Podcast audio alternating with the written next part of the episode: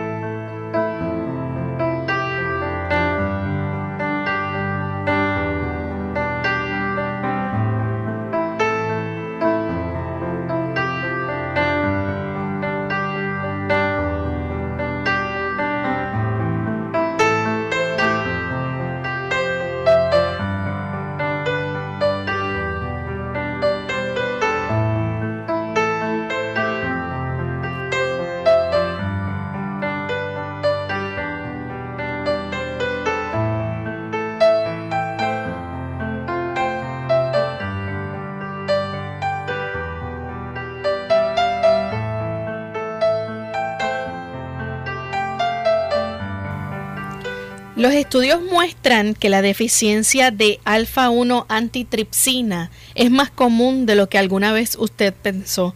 Hoy en Clínica Abierta vamos a estar hablando sobre este interesante tema, así que no se vayan.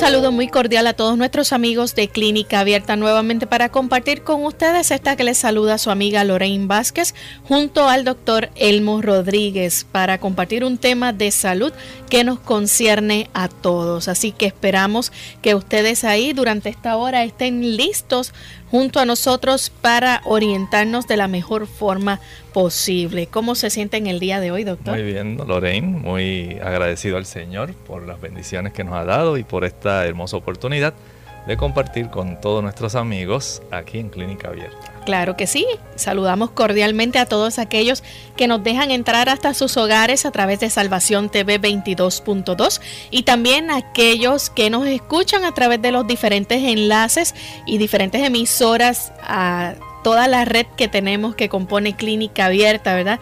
Nuestra gran familia a lo largo de tantos países que siguen reportando nuestra señal y cómo muchos se benefician de disfrutar y escuchar nuestro programa. Así que agradecemos mucho su apoyo y también queremos en esta ocasión enviar un saludo muy cordial a todos aquellos que nos sintonizan a través de Seven Day Radio Virtual en Madrid, España. Así que bienvenidos también a nuestro programa. Y todos los días el doctor comparte con nosotros un pensamiento saludable, así que vamos a escuchar el de hoy. Claro, este pensamiento dice, Dios nos ha dotado de cierto caudal de fuerza vital. Nos ha formado también con órganos adecuados para el cumplimiento de las diferentes funciones de la vida y tiene dispuesto que estos órganos funcionen armónicamente.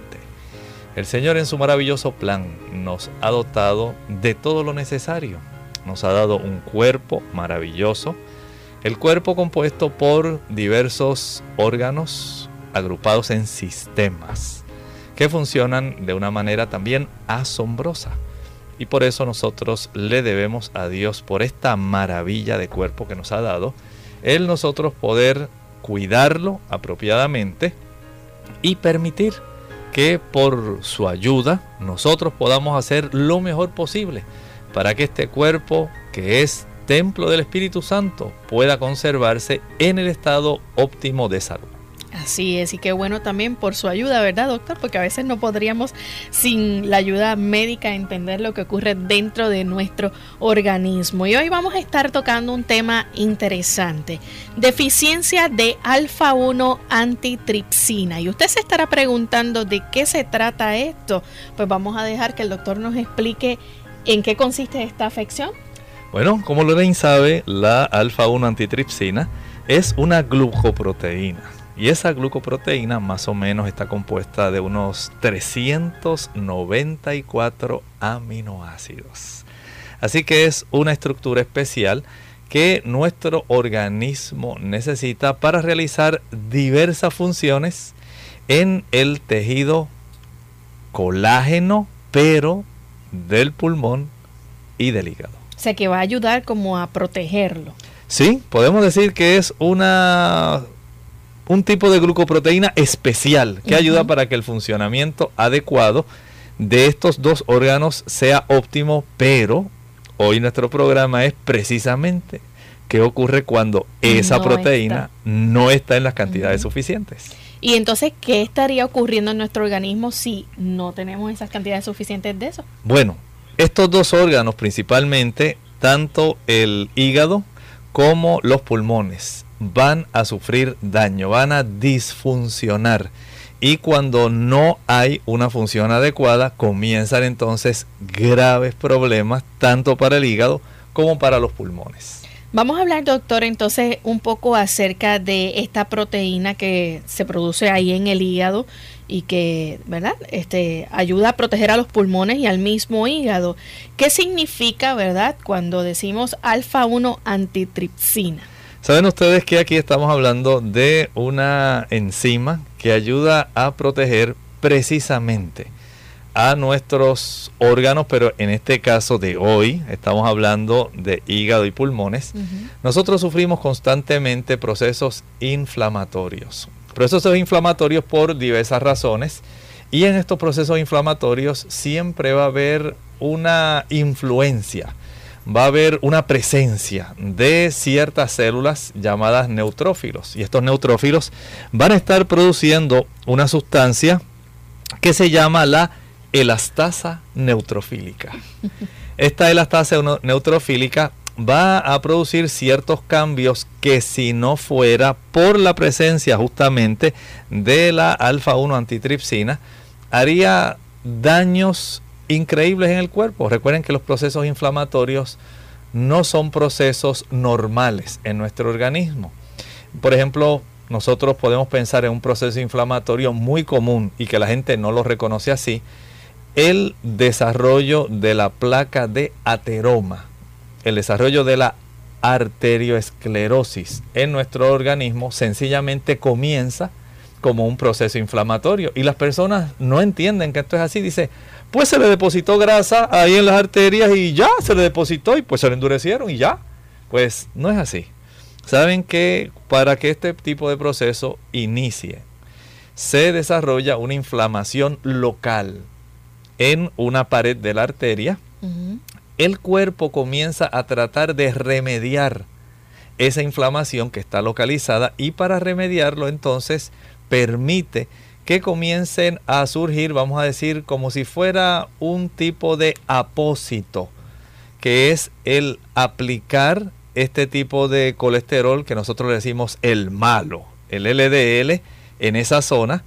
Claro, esto va acompañado de fibroblastos, va acompañado de moléculas de calcio, va acompañado de otras células que entran ahí que oxidan el colesterol y el cuerpo trata de hacer esto para reparar el daño. Pero como no logra repararlo y se sigue inflamando porque la persona pues sigue ingiriendo productos que inflaman su organismo, entonces se va desencadenando ese proceso generalizado. Y pensamos que es que el colesterol malo le está haciendo un daño terrible. Cuando está tratando de evitar mayores procesos, lamentablemente en ese proceso de evitar que los procesos inflamatorios continúen, ¿qué ocurre? pues se va ampliando la difusión de esta placa de ateroma, comienzan a endurecerse las arterias. Tal vez si nosotros hemos escuchado que ciertos cardiólogos ordenan una sustancia especial, se llama la homocisteína. Esta sustancia mide en cierta medida cuánta inflamación se ha desencadenado en nuestras arterias. Si pensamos también en otro tipo de sustancia que se mide y que los médicos tratan de observar bastante, la proteína C reactiva.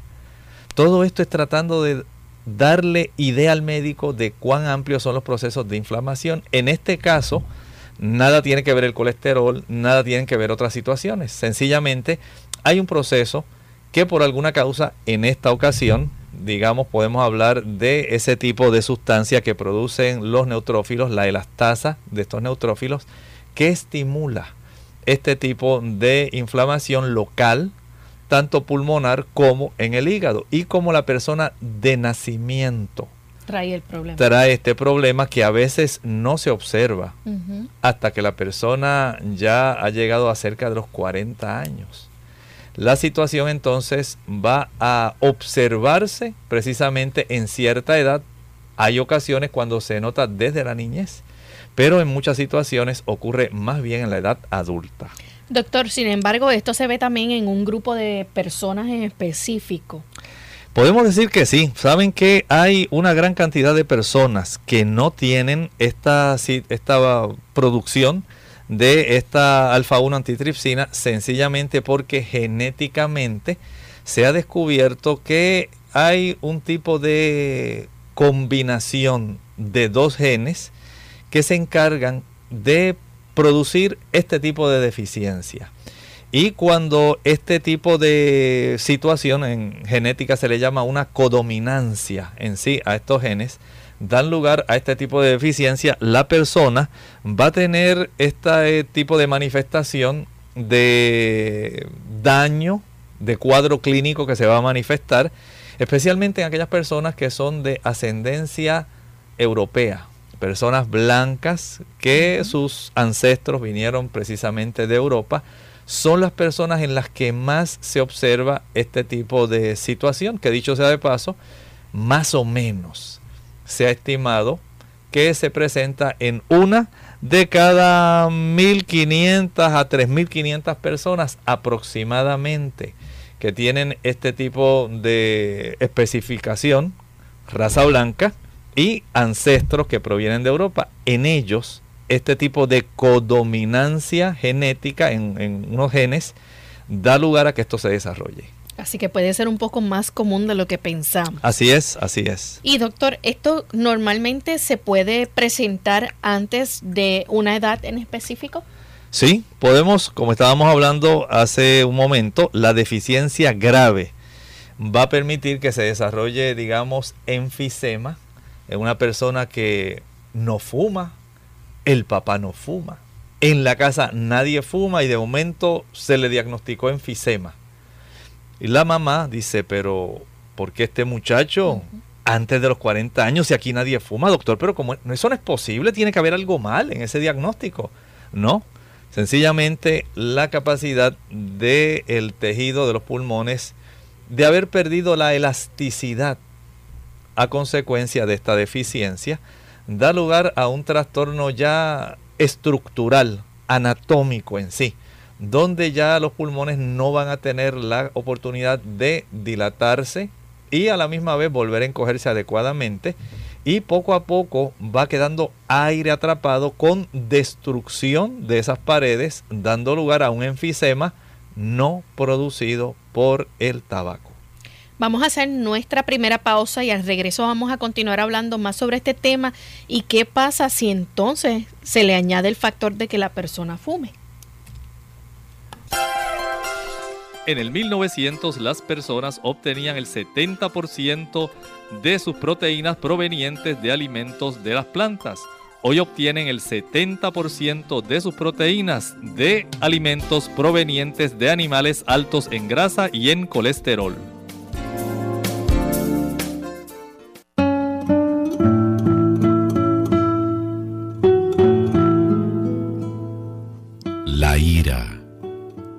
es un ladrón de momentos preciosos.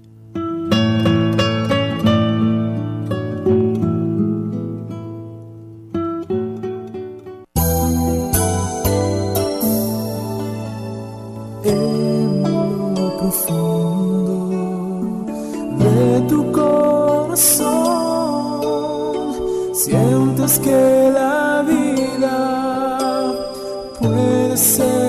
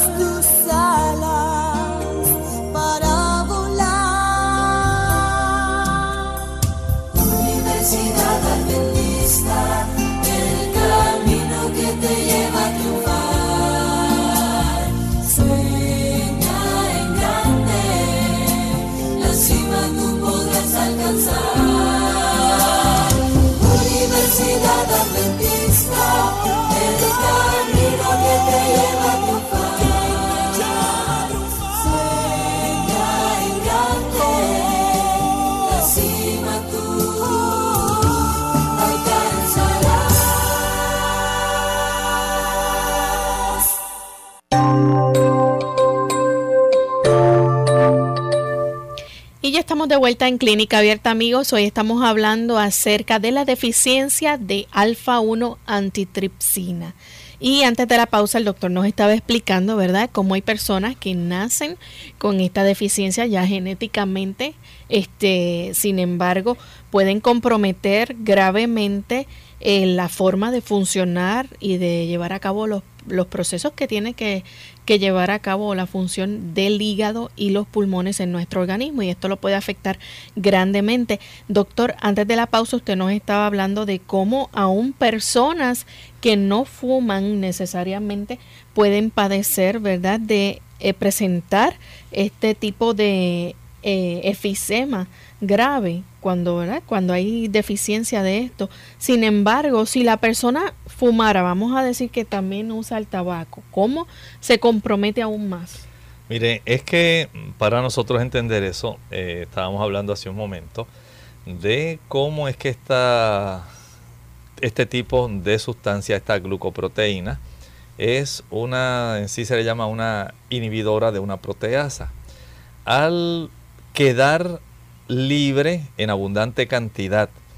Lo que estábamos hablando hace un momento, la elastasa de los neutrófilos, esto lo que hace es dañar un tipo de sustancia que principalmente tiene los pulmones y también tiene el hígado, la elastina.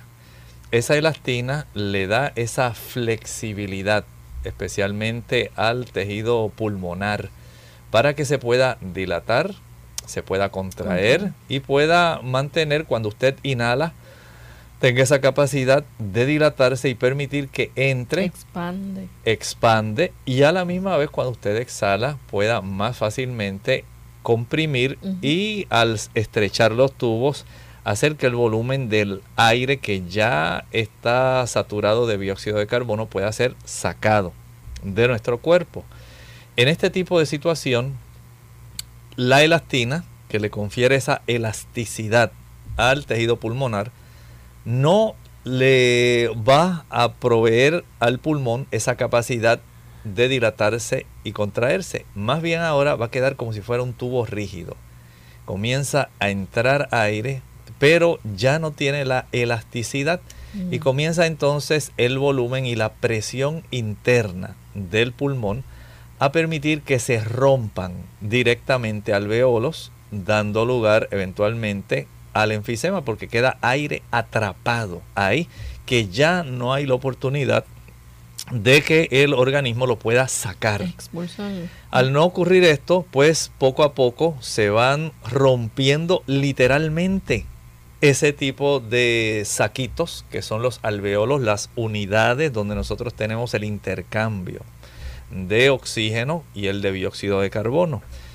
Estas personas, ya sea porque lo manifestaron antes de los 40 años, el problema del enfisema, o sencillamente porque desde la niñez se comenzó ya a observar, dependiendo de cuán seria es la deficiencia. Se va a observar entonces en qué momento se inicia. En algunos en la niñez, ocurren ya problemas de estos cambios enfisematosos en el pulmón, en otros en el hígado ya en la adultez e incluso también problemas pulmonares. O sea que en la niñez es más común manifestar eh, el problema pulmonar. En la adultez, aquellos que lo manifiestan después de los 40 años, puede haber tanto del pulmón como el del hígado.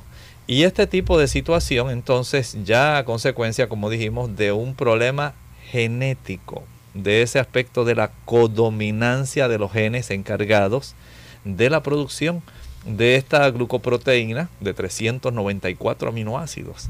Es lo que va a traer entonces un problema que va a quedar, digamos, como el cuadro típico cuando nosotros pensamos en la persona enfisematosa. Esta persona se le dificulta la respiración porque muy fácilmente inhala, pero ya no tiene la capacidad de exhalar igualmente. Y llega un momento en que esta pérdida consecutiva, gradual de esta anatomía del pulmón, le destruye tanto que el paciente literalmente tiene que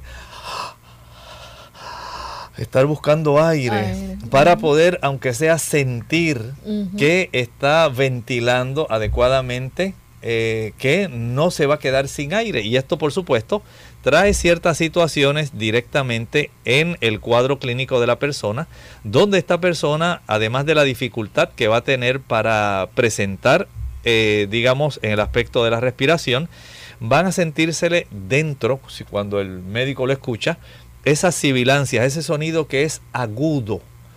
Ya ahí, por la estrechez de esto, se escucha con el estetoscopio, el médico lo escucha y dice, ah, tiene sibilancias.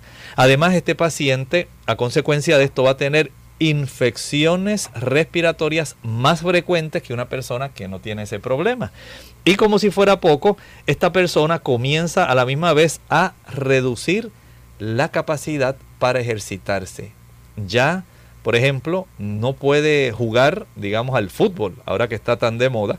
Usted no puede ya correr de un lado de una portería hasta la otra. Ya en la mitad del campo, necesito, aire. necesito aire, ya no me siento bien. Y hace una actividad, aunque sea leve. Y este paciente ya, no, ya Dice, es que ya esto no es para viejos, no es que no sea para viejos, es que ya no tiene la elasticidad pulmonar, ¿verdad? Para realizar acá eh, su ejercicio, su actividad.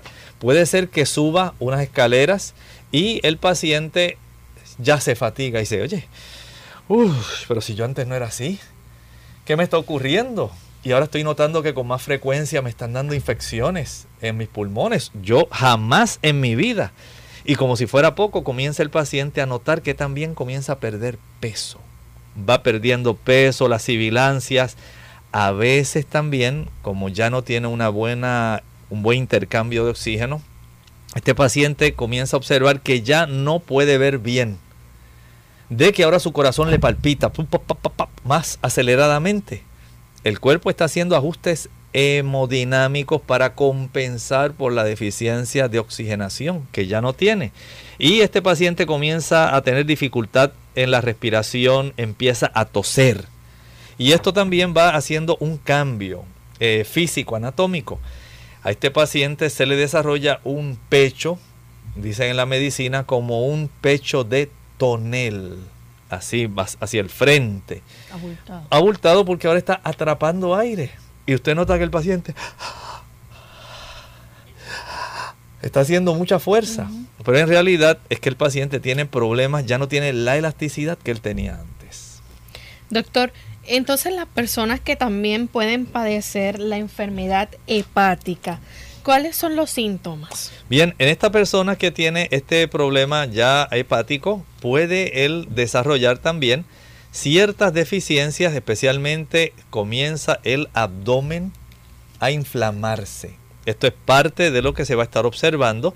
También comienzan a inflamarse las piernas, los pies a este paciente y también en los casos donde hay un involucramiento por ser hepático, comienza también a notarse que la parte blanca del ojo, ¿cómo es que se llama Lorraine? La esclera, ¿verdad? La esclera, la parte blanquita, no donde uno tiene el color de los ojos, no es el iris, la esclera, empieza a ponerse amarillita, va desarrollando ictericia.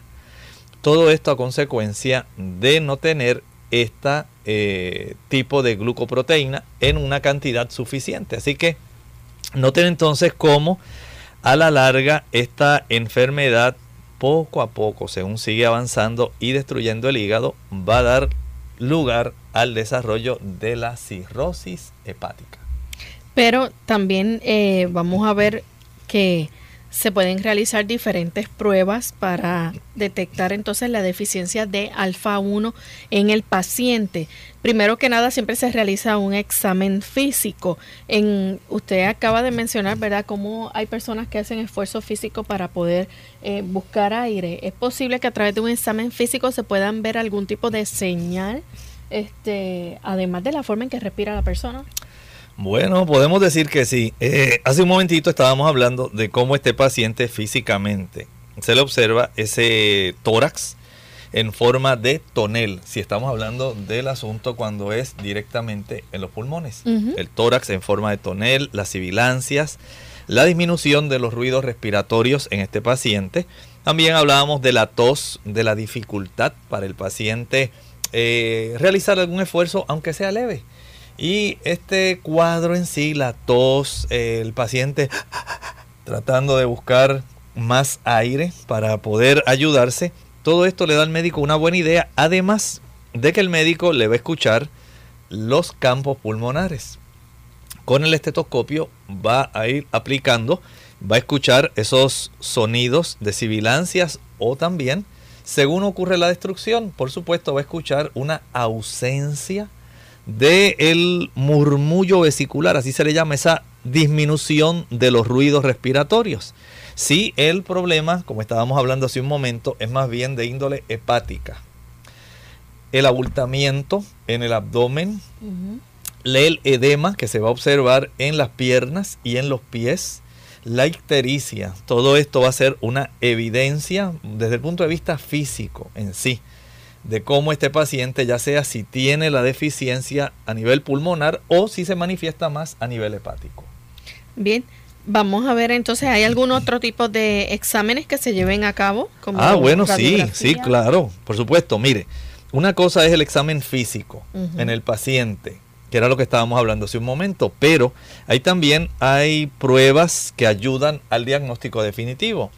Definitivamente, el examen de sangre para determinar la cantidad de alfa 1 antitripsina y esto es bastante revelador. Normalmente Lorraine y cualquier otra persona que no tiene esta condición va a tener una cantidad de 1.5 a 3.5 gramos por litro de esta sustancia en su sangre.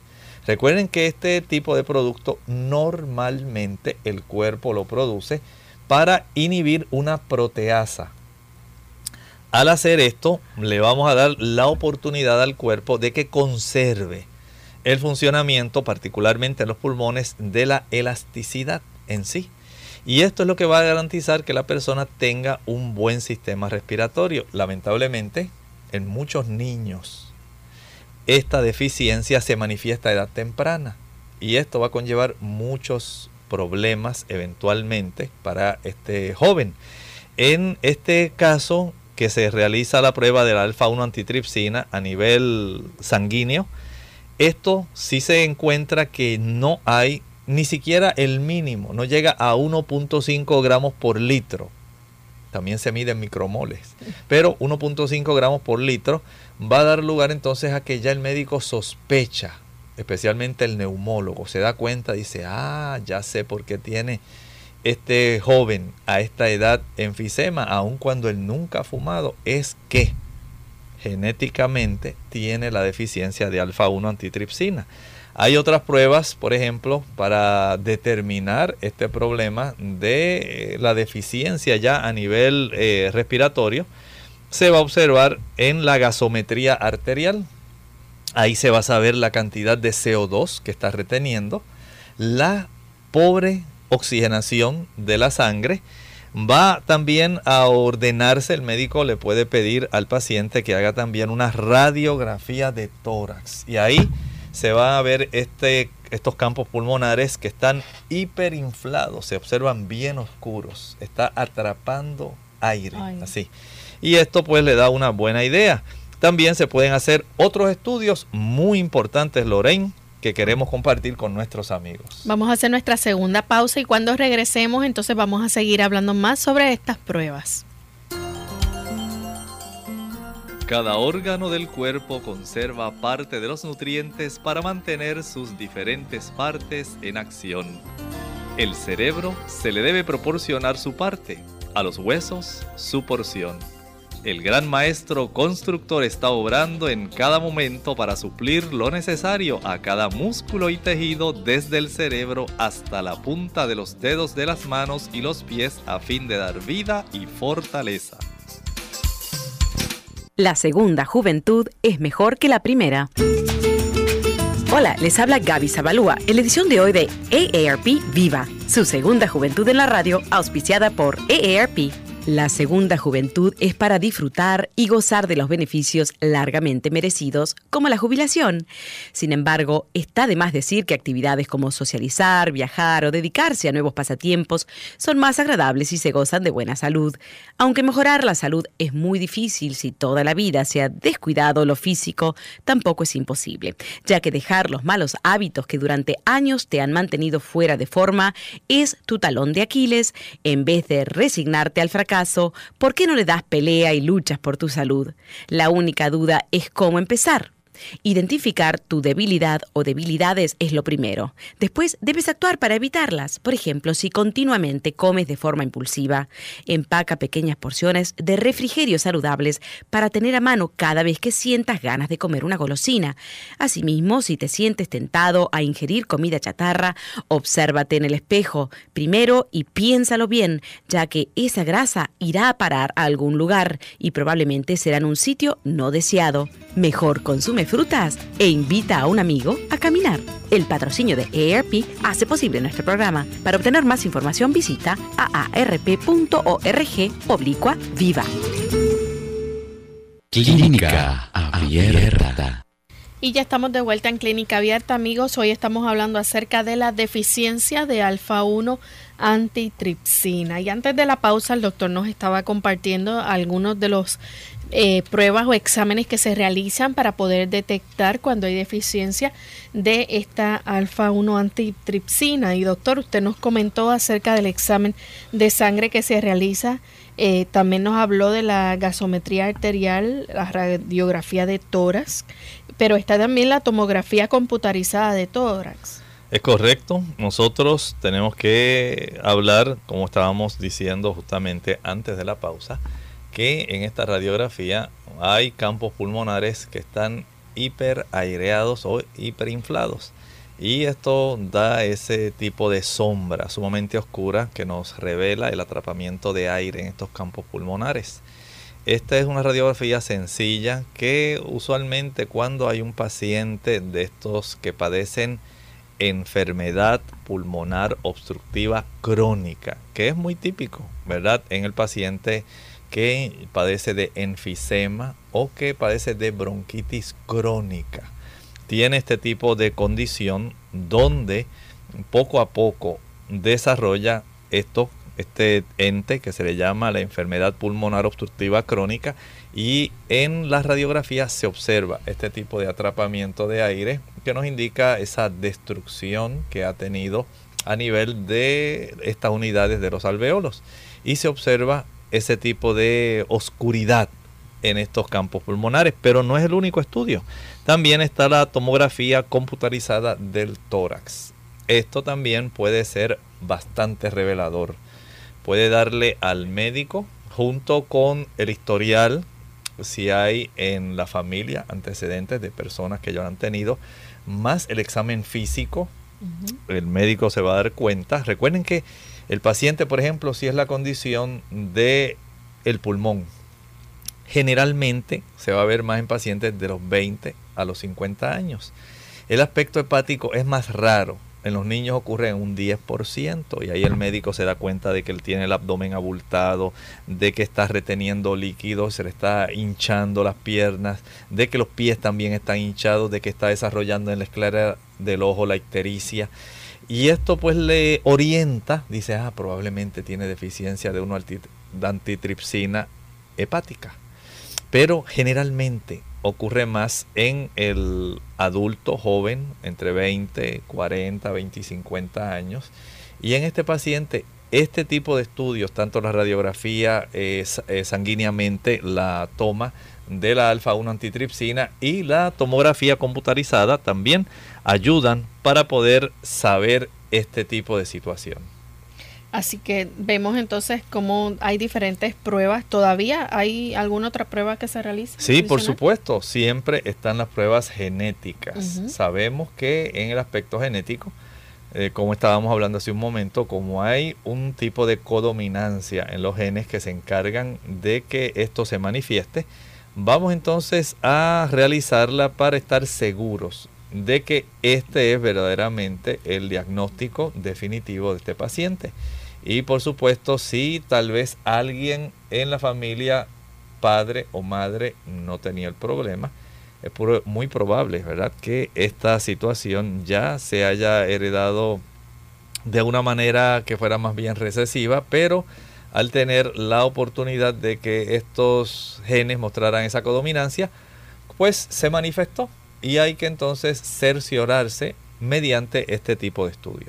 Se hacen también pruebas de función pulmonar. Sí, estas pruebas de función pulmonar, al igual que las que estábamos hablando hace un momento, lo de la gasometría arterial, estas pruebas de función pulmonar eh, van a determinar cómo está, digamos, el volumen que queda atrapado en sí, cuánto es el volumen que se expulsa, cuánto es el volumen que se inhala y mediante ya unas pruebas específicas que hay y ciertos eh, equipos en sí, espirómetros y otros tipos de instrumentos que se han diseñado para poder diagnosticar los volúmenes que se manejan directamente de espacio muerto, espacio vital. Todo esto le da al neumólogo una buena idea de cuán afectado está esto, al igual que le ocurriría a una persona que tiene enfisema que ha sido por cigarrillo. Y dicho sea de paso, en muchos eh, de estos jóvenes adultos, el problema comienza a manifestarse precisamente cuando ellos comienzan a fumar. Ellos no se habían manifestado la situación, pero una vez comienza... la enfermedad podía estar, pero no tenía los síntomas. Exactamente. Él tenía una deficiencia pero esta deficiencia no era tan grande como para que él se hubiera dado cuenta. Sin embargo, una vez comienza la combustión del tabaco, recuerde que el tabaco tiene aproximadamente unos 4.000 venenos diferentes.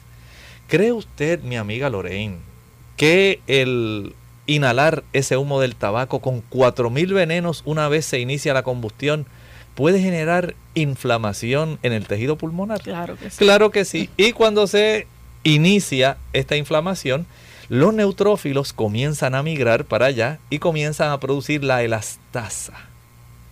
Y como ahora no hay, porque genéticamente había un tipo de deficiencia de esta sustancia, de esta glucoproteína, comienza el cuerpo a decir, mira, aquí se está dañando algo, y allá también, y en el pulmón derecho, mira, ya empezó, y en arriba en el lóbulo superior, y mira también el lóbulo superior, comenzaron a haber problemas y ahora se manifiesta más por efecto de este tipo de irritación el problema que estaba subyacente. Nadie se había percatado, nadie lo sabía, pero poco a poco se habían, se habían ido dañando estas estructuras alveolares. Ahora, al desencadenarse por motivo del factor irritación de los químicos del tabaco, comienza como quien dice, se desencadenó esta reacción en cadena. Y ahora la deficiencia es marcada. El paciente comenzó con mucha tos, le cuesta respirar, hay esas sibilancias, se cansa mucho el paciente, muchas infecciones pulmonares, se le hace la gasometría y no tiene una buena oxigenación, se le hace la prueba de funcionamiento pulmonar y se encuentra que no, que este paciente no está funcionando bien. ¿Qué está pasando? Si mi papá no fuma, mi mamá no fuma, mi abuelo no tenía este problema, ¿por qué yo tengo esto? Sencillamente comenzaron a manifestarse este aspecto genético que nadie sabía, pero el haber iniciado con el desarrollo de estos venenos que se están introduciendo por el cigarrillo, dio lugar a que se descubriera ya no la punta del iceberg, ahora se ve toda la dimensión del problema que estaba subyacente. Doctor, ¿cómo el médico puede sospechar que el paciente tiene esta afección? Bueno, Sí, el enfisema, como estábamos hablando, comienza antes de los 45 años. Si el paciente ya, el médico le dice, oye, esto es una cosa asombrosa. Usted nunca ha fumado, usted nunca ha estado expuesto a toxinas, usted no es una persona que trabaja en soldadura, no, está, no ha estado expuesto al humo del estaño, usted no ha estado expuesto al asbesto, no ha trabajado en alguna petroquímica o en algún lugar donde usted esté expuesto a esos vapores que pudieran dañar sus pulmones, pero usted ya tiene enfermedad pulmonar obstructiva crónica. ¿Cómo es posible? Y entonces el médico dice, y usted tiene 45 años. Tan joven. Ahora tan joven, tenemos que indagar en otro lugar. Y el médico entonces se va por este aspecto genético. Y si no hay antecedentes familiares de este tipo de afección, ya el médico sospecha y dice, oh, aquí tiene que estar ocurriendo algo especial. Pienso, dice el médico, que este paciente probablemente tiene esta situación por deficiencia de la inhibidora de la proteasa alfa-1 antitripsina. Y en el caso, doctor, por ejemplo, de eh, que la enfermedad sea ya hepática. Bueno, hay ocasiones cuando la persona puede desarrollar una enfermedad hepática o hepatitis o puede súbitamente tener una cirrosis. Recuerden que en los adultos esto ocurre casi en un 15%, en los niños en un 10%, o sea que no necesariamente porque la persona tiene una deficiencia, a no ser que sea muy marcada, es como se va a manifestar en este ámbito hepático en sí. Y la persona puede desarrollar de momento una hepatitis no es que la persona tenga un cáncer en este caso. Sencillamente, esta deficiencia comenzó a manifestarse. Y esta deficiencia hace que los ojos se pongan amarillitos. Hace que la persona comience a hinchársele sus piernas, sus pies. Comienza esta persona a mostrar abultamiento en su abdomen. Y el médico dice, pero si es que usted, mire, sale la prueba de los antígenos para la hepatitis B sale negativo, para el antígeno de superficie sale negativo, para la hepatitis C, para la hepatitis A. Pero ¿cómo es posible si usted está amarillito? Y en comienza entonces los médicos a sospechar. Dicen, ¿será que tiene deficiencia de alfa-1 antitripsina? Y entonces esto ya comienza el médico a tener esta situación. Además, si hay enfermedad hepática o hepatitis hepatitis y esta persona tiene antecedentes en su familia de que ha ocurrido cirrosis, hepatitis o enfermedad hepática en otro miembro y no se sabía la causa y ellos en algún momento después descubrieron que era porque tenía alfa-1 antitripsina. Dice, ah, mira, a lo mejor de eso fue que murió el abuelo de ella. Y nosotros pensando que era que estaba tomando alcohol ocultamente, desarrolló la cirrosis y no era eso. Probablemente la muerte del abuelo fue porque tenía lo mismo que ahora tiene mi hija, deficiencia de alfa-1 antitripsina. Doctor, aparte de esto, ¿verdad? Eh, en el tratamiento para la deficiencia de alfa-1 antitripsina, ¿qué se puede entonces hacer? Porque es algo que pues genéticamente no está. ¿Saben que sí hay un tipo de sustancia que le puede proveer a esta persona para evitar esta situación? Pero hay una gran complejidad. Este medicamento, para proveerle esta 1 alfa 1 antitripsina a la persona, hay que proveérselo semanalmente. Y además, al año la persona gasta alrededor de 100 mil dólares en este tipo de tratamiento. Así que noten ustedes las complejidades de este tipo de situación. Es una situación donde el paciente nace con una deficiencia. Es algo genético por codominancia. Y ahora cuando esto comienza a manifestarse, el poder suplir este tipo de sustancia al cuerpo para que el paciente no tenga las complejidades del desarrollo del enfisema, porque se pierde la elasticidad en los pulmones, ni el desarrollo de la hepatitis o cirrosis, que eventualmente ese, ese hígado se le va a dañar a este paciente, pues va a tener entonces la situación de tener que adquirir esta sustancia administrársela semanalmente. ¿Y eso es de por vida? De por vida, porque ya es una situación genética. Y tener, ¿verdad? Una persona que le ayude, o tal vez la persona está tan solvente económicamente que puede invertir 100 mil dólares anuales en su tratamiento. No todo el mundo lo puede hacer. Exactamente, no todo el mundo lo puede hacer y lamentablemente aunque se manifiesta en una de cada 2.500 personas, más o menos, se ha encontrado que hay este tipo de muerte, ¿verdad? A consecuencia de este tipo de deficiencia. ¿No hay forma natural de suplir eso? No, no, porque recuerden que ya es un tipo de problema genético en sí, donde no tenemos la forma natural de nosotros decir, bueno, vamos a estimular al cuerpo a que produzca la secuencia de los 394 aminoácidos que componen esta glucoproteína para que el cuerpo entonces pueda tener a su disposición la capacidad de inhibir esta proteasa y evitar que se desarrolle todo este tipo de situación. En realidad no existe. Es algo sumamente complejo, pero sí podemos hacer algo. Si usted no lo sabe, aun cuando no podemos decir que haya algo natural, usted puede evitar en gran medida si ya tiene el problema, tal vez aún no lo sabe, con cuánta elegancia tantas personas Lorraine fuman. Y usted ve que encienden su tabaco y con aquella elegancia tiran el humo al aire y, eso los hace sentir tan interesantes. Algunos se sienten que son más sabiondos, otros sencillamente pues dicen pues así me siento un poco más seguro de mí mismo. Y otras personas lo hacen como un mecanismo de escape a las diversas situaciones de la vida. No fume. Claro. El fumar puede ser ese tipo de reacción que desencadene eventualmente el desarrollo de esta condición que ya estaba ahí, pero estaba dormida, tranquila, no se había manifestado, estaba subyacente, sub clínica.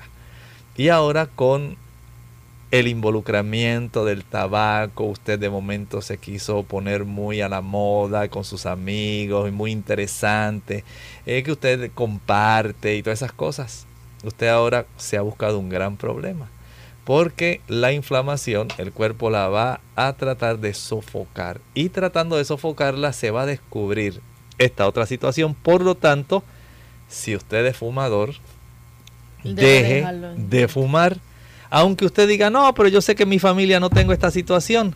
Usted tiene que entender que una vez se daña la arquitectura pulmonar, una vez ya comienzan a reventarse esos alveolos, comienza a quedar aire atrapado ahí en esos pulmones, no hay forma.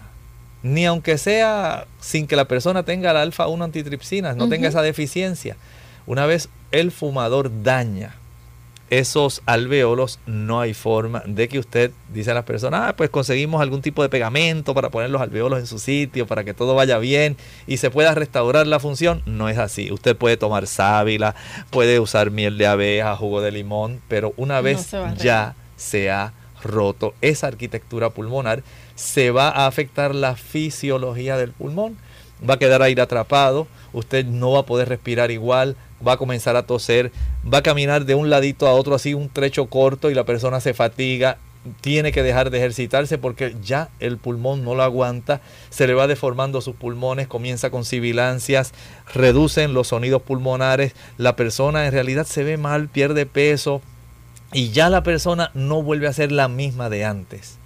Sea que usted tenga o no deficiencia de la 1 alfa, alfa 1 antitripsina, no fume porque eventualmente, aunque usted no tenga deficiencia de 1 alfa 1 antitripsina, sí va a desarrollar el enfisema pulmonar, va a desarrollar la enfermedad pulmonar obstructiva crónica, va a tener infecciones respiratorias más frecuentes, va a tener problemas de bronquitis crónica más frecuentes que una persona que no fuma. Y el hecho de que eventualmente usted trastorne toda la anatomía y la fisiología de su sistema respiratorio ya lo pone usted en problema. Eso por un lado, el que tiene el problema en el pulmón, pero ahora vámonos al otro lado. El que tiene el problema en el hígado. Ya sea que usted la tenga o no, usted debe cuidarse. Porque aun cuando usted no tenga la deficiencia de alfa 1 antitripsina, usted sí puede desarrollar cirrosis hepática. Cuide su cuerpo. No permita que se vaya a adquirir por el uso de sustancias intravenosas ilícitas. Compartir jeringuillas porque se ha inyectado drogas intravenosas. Es más fácil adquirir la hepatitis C. El estar a través del sexo teniendo esta promiscuidad que también puede transmitir hepatitis C, lo pone a usted en un mayor riesgo. No se aventure en, esta, en este tipo de situación. El tomar alcohol, ya sea tequila, sea ron, sea cerveza, no importa cuál sea la calidad de la cerveza, sea vino, va a poner poco a poco ese hígado a trastornarse directamente y eventualmente va a tener el desarrollo de cirrosis hepática.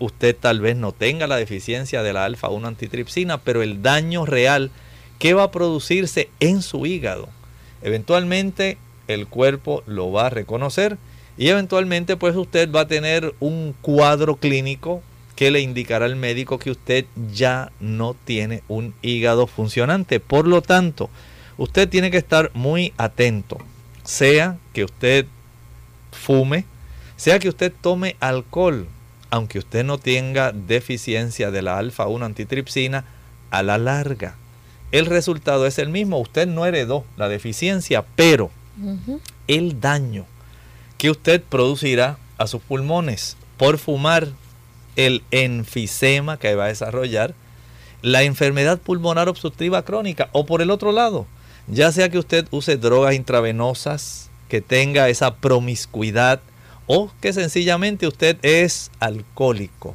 Está acelerando este proceso. Usted acelera el mismo proceso donde a la larga usted va a trastornar toda la arquitectura de su hígado y va a desencadenar la cirrosis hepática. Doctor, ya entonces, eh, cuando una persona, por ejemplo, no puede suplir el tratamiento por lo costoso que es, eventualmente... Esto puede ser mortal. Algunas personas que tienen la deficiencia, sencillamente como no es marcada, estas personas pueden continuar viviendo.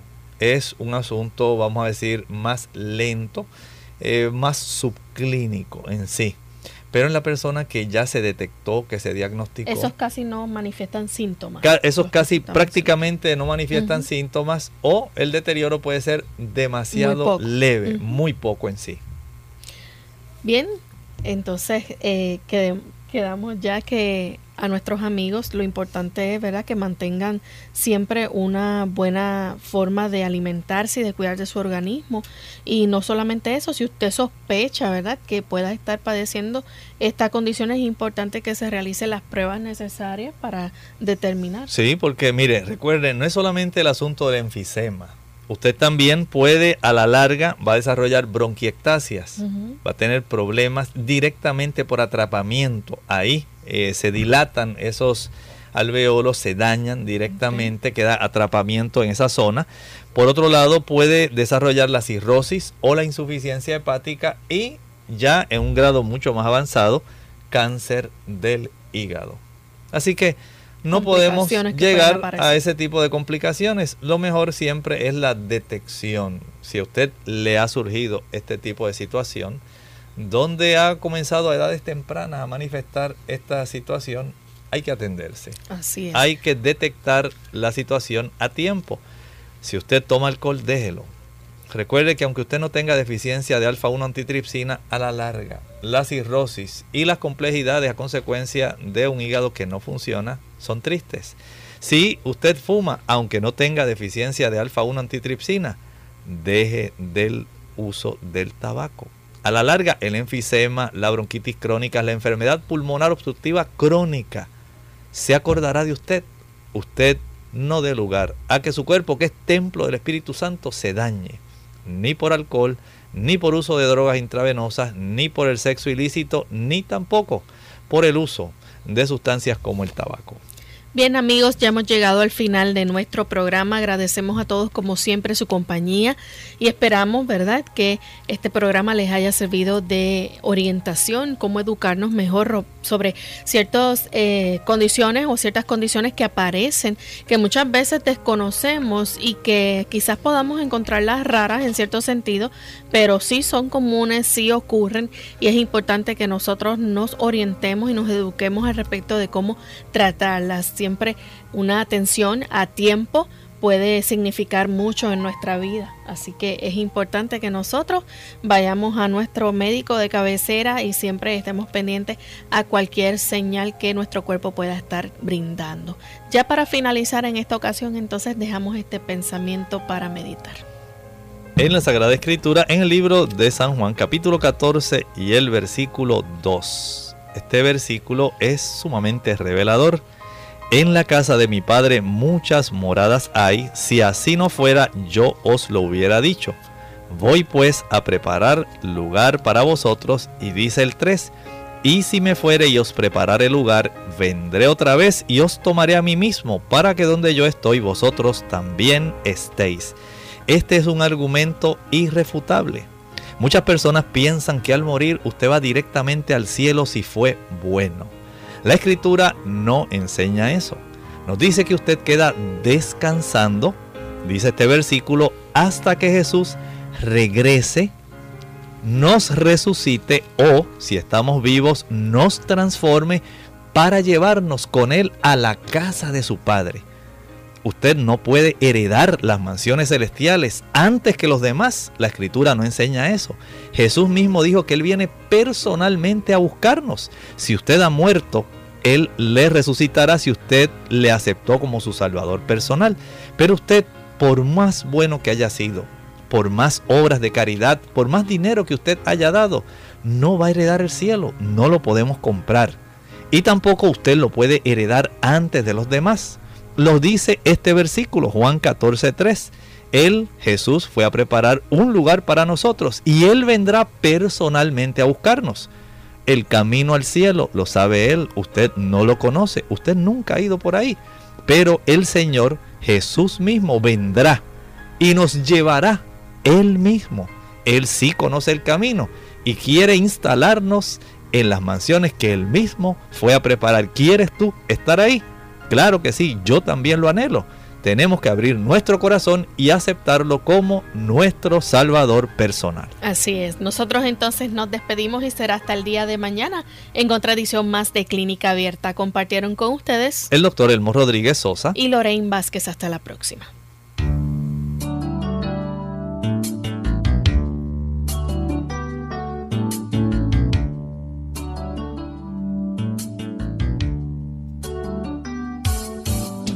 Clínica Abierta. No es nuestra intención sustituir el diagnóstico médico. Antes de poner en práctica cualquier consejo brindado en este programa, usted debe consultar con su médico. Hasta la próxima.